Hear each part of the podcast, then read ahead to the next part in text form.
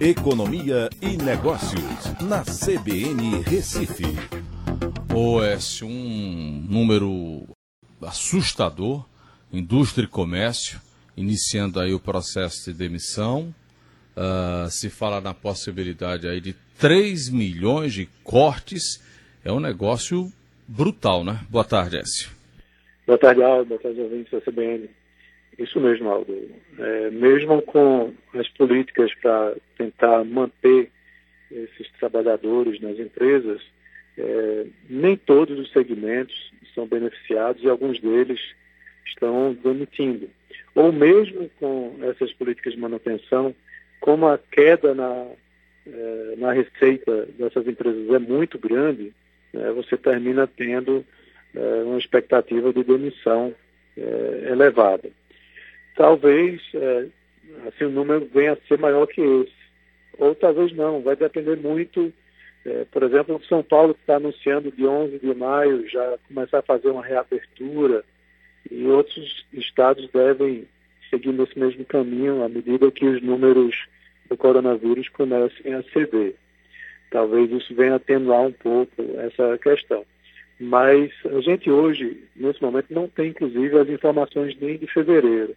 As empresas pararam de fornecer esses dados para o Ministério do Trabalho e o Ministério do Trabalho simplesmente parou de divulgar porque não tem recebido essas informações.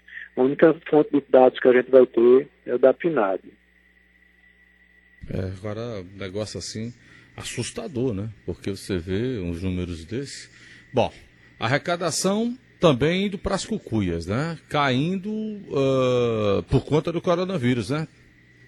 É, essa é outra notícia que a gente tem hoje, né, aí das consequências, né, dos impactos dessa crise do coronavírus, é demissão e perda de arrecadação, porque ambos têm a ver com fechamento ou, é, assim, das empresas durante o período do, do, coronavírus, né, e as consequências que isso tem trazido.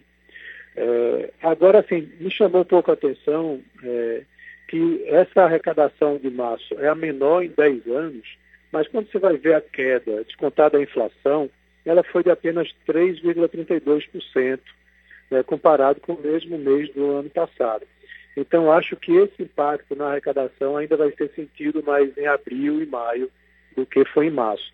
Até porque, em março, houve uma elevação na arrecadação do IPI de produtos importados por conta da disparada do dólar. Né? E também é, um aumento de 48% na arrecadação de imposto de renda pessoa física por conta dos ganhos de capital que aconteceram na Bolsa. Né? Ou seja, a Bolsa, quando bateu os recordes que vinha batendo, gerou né, boletos aí de impostos, né, de imposto de renda pessoa física, para os investidores, eles pagaram no mês de março. Então, isso amenizou um pouco.